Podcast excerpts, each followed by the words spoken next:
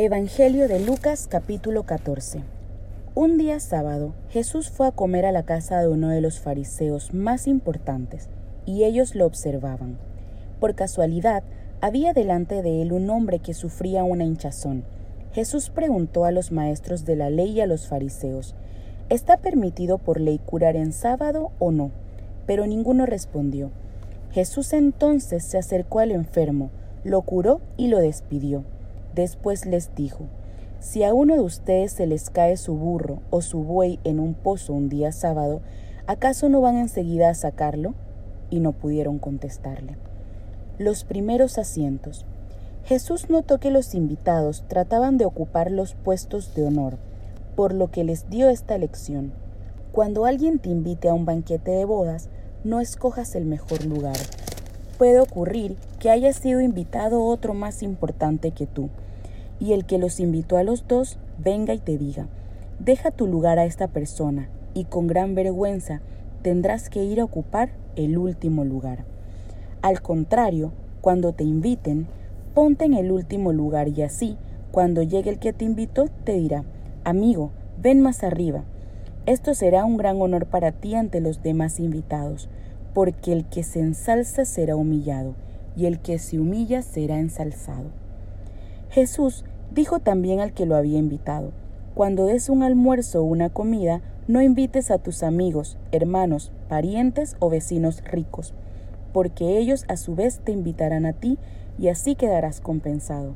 Cuando des un banquete, invita más bien a los pobres, a los inválidos, a los cojos y a los ciegos. Qué suerte para ti si ellos no pueden recompensarte, pues tu recompensa la recibirás en la resurrección de los justos. Los invitados que se excusan. Al oír estas palabras, uno de los invitados le dijo, Feliz el que tome parte en el banquete del reino de Dios. Jesús respondió, Un hombre dio un gran banquete e invitó a mucha gente. A la hora de la comida, envió a su sirvienta a decir a los invitados, Vengan, que ya está todo listo. Pero todos por igual comenzaron a disculparse. El primer dijo, Acabo de comprar un campo y tengo que ir a verlo te ruego que me disculpes. Otro dijo, he comprado cinco yuntas de bueyes y voy a probarlas, te ruego que me disculpes. Otro dijo, acabo de casarme y por tanto no puedo ir. Al regresar, el sirviente se lo contó a su patrón, que se enojó, pero dijo al sirviente, sale enseguida a las plazas y calles de la ciudad y trae para acá a los pobres, a los inválidos, a los ciegos y a los cojos. Volvió el sirviente y dijo, Señor, se hizo lo que mandaste y todavía queda lugar. El patrón dijo entonces al sirviente, Vete por los caminos y por los límites de las propiedades, obliga a la gente a entrar hasta que se llene mi casa. En cuanto a esos señores que había invitado, yo les aseguro que ninguno de ellos probará mi banquete. Lo que cuesta seguir a Jesús. Caminaban con Jesús un gran gentío.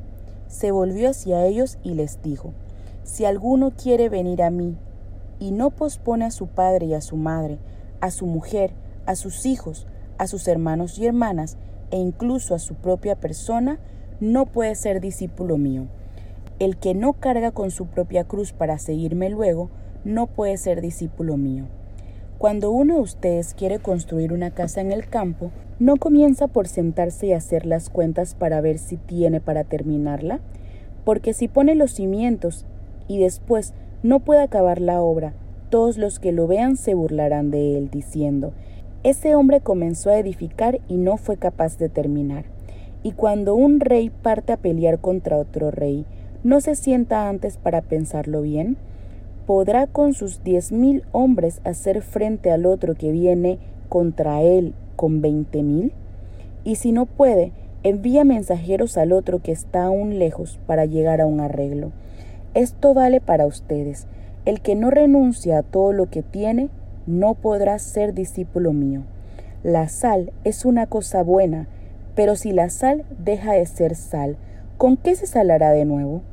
Ya no sirve para el campo ni para estiércol, se tirará afuera. Escuchen pues si tienen oídos.